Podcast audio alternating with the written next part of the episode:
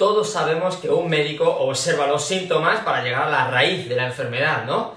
Esa es la forma de ayudarte a sanar de verdad. En la educación de tu hijo o de tu hija, más aún si cabe en la adolescencia, funciona igual.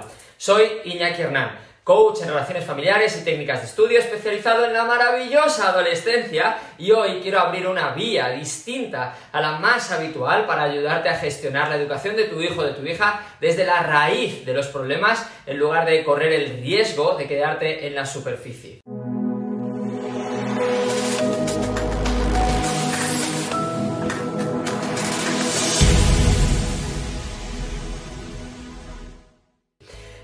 Importa qué tipo de síntomas muestre tu hija o tu hijo en su conducta. Si no conoces de dónde vienen, no reacciones ante ellos. Tu hijo se distrae continuamente en los estudios, se esfuerza pero suspende, se revela en casa, se aísla en su cuarto, ha empezado a consumir drogas. Como ves, no solo hablo de síntomas de conducta leves, también de los graves. Creo que en los graves es aún más importante buscar más profundo. La tendencia, por el contrario, es a intervenir de forma inmediata cada vez que ves algo que no encaja en su conducta. Así lo que haces es intentar acabar con el síntoma. Pero lo único que logras es cortar la rama que sobresale y mañana volverás a la misma batalla porque el problema sigue ahí. Por eso repites los mismos castigos, las mismas discusiones por las mismas cosas una y otra y otra vez. Es como si estuvieras en la rueda de hámster. Ese bucle no ayuda a nadie y desespera a todos.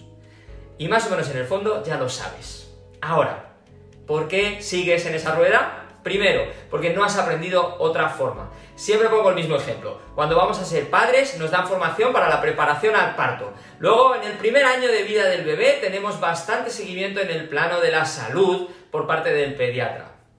A partir de ahí, buena suerte. Eso es lo que tenemos. Segundo, no logras controlarte en esos momentos. En el cole se supone que aprendimos muchas cosas, pero la inteligencia emocional no apareció en ninguna asignatura. Tercero, en muchas situaciones no eres consciente de que hay más que rascar. Tampoco nos enseñaron mucho sobre psicología y ni de pequeños ni de mayores. De hecho, es fácil que sin esos conocimientos las hojas tapen el árbol y por descontado el árbol y la tierra tapen las raíces también. Dicho esto, sí propongo una situación en la que rige la regla de intervención inmediata, ¿vale? Cuando hay un peligro real, inmediato para tu hijo o para otra persona, y ahí sí, métete de lleno, ¿vale?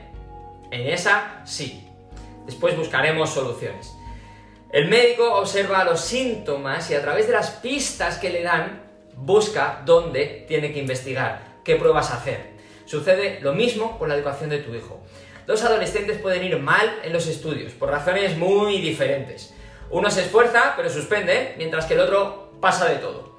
En el primer caso, puede ser simplemente porque no sabe organizarse ni estudiar, pero también puede ser porque no tiene autoestima y esa falta de confianza le impide aprender. Puede ser porque tiene un problema que no tiene nada que ver con los estudios y pese a esforzarse, no logra concentrarse ni retener lo que estudia puede haber unas cuantas causas más y una mezcla de varias también. Lo que está claro es que no vas a ayudar a tu hija de la misma forma en esas distintas circunstancias. Y lo mismo ocurre con el que pasa de todo. ¿Por qué pasa de todo? Puede ser rebeldía directamente, para fastidiar en casa por algunos problemas con los padres. Puede ser porque un día lo vio tan complicado que simplemente se rindió y se puso esa coraza de pasota. Puede ser porque no le interesa nada de lo que tiene que estudiar y no sabe cómo afrontar tener que concentrarse y ponerse con algo que simplemente detesta. En cualquier caso, puedes agradecer que tu hijo muestre esos síntomas porque gracias a ellos sabes que algo está pasando y podrás ayudarle. Ahora lo que toca es investigar y hacer todo lo posible por entender lo que está pasando para poner remedio a la enfermedad y no al síntoma. Incluso habrá veces en las que te toque potenciar esos síntomas. Una de las claves en la terapia cognitiva conductual es racionalizar aquellas circunstancias que nos están generando dolor.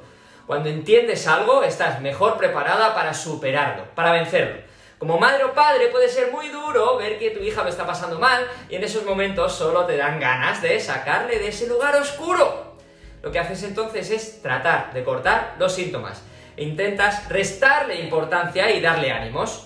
Solo buscas una forma de meter luz en esa oscuridad. ¿Pero qué estás consiguiendo así? En el mejor de los casos logras que tu hijo se sienta mejor en ese momento. Aunque el problema no se ha ido a ninguna parte, sigue ahí. Y en el peor de los casos, el problema no solo sigue ahí, sino que encima tu hijo se siente incomprendido y ahora ve que está solo ante el peligro. Toca meterte en el lugar oscuro cerrar la puerta y afrontarlo, hablar de ello, llorar, gritar, dejarle que suelte lo que tenga ahí dentro, tranquilizarse y todavía seguir tratando de entender e interiorizar esa situación. Puedes ayudarle a entenderlo, pero eso no se hace dándole una explicación sin más. Debes ayudarle a que integre sus pensamientos, sus emociones, sus acciones y sus resultados. Metiéndote en el lugar oscuro, no ocultas los síntomas, los potencias y así le ayudas de verdad a superarlo. No es cómodo, no es bonito, es muy feo de hecho, pero es necesario. Por supuestísimo, si ves que la situación te supera y no puedes ayudarle, acude a un profesional y no te sientas mal por ello, porfa no poder ayudarle en todo no te convierte en peor madre o padre, solo en ser humano. Dale esa vía. Darle esa vía, de hecho, eso sí te convierte en mejor madre o padre. Hasta aquí creo que tenemos por hoy. Recuerda, porfa, dale a la campanita de YouTube si no estás suscrito todavía. Y así estarás al tanto de todas las ideas y consejos que voy publicando siempre. Y nos vemos en la siguiente sesión. Chao, chao.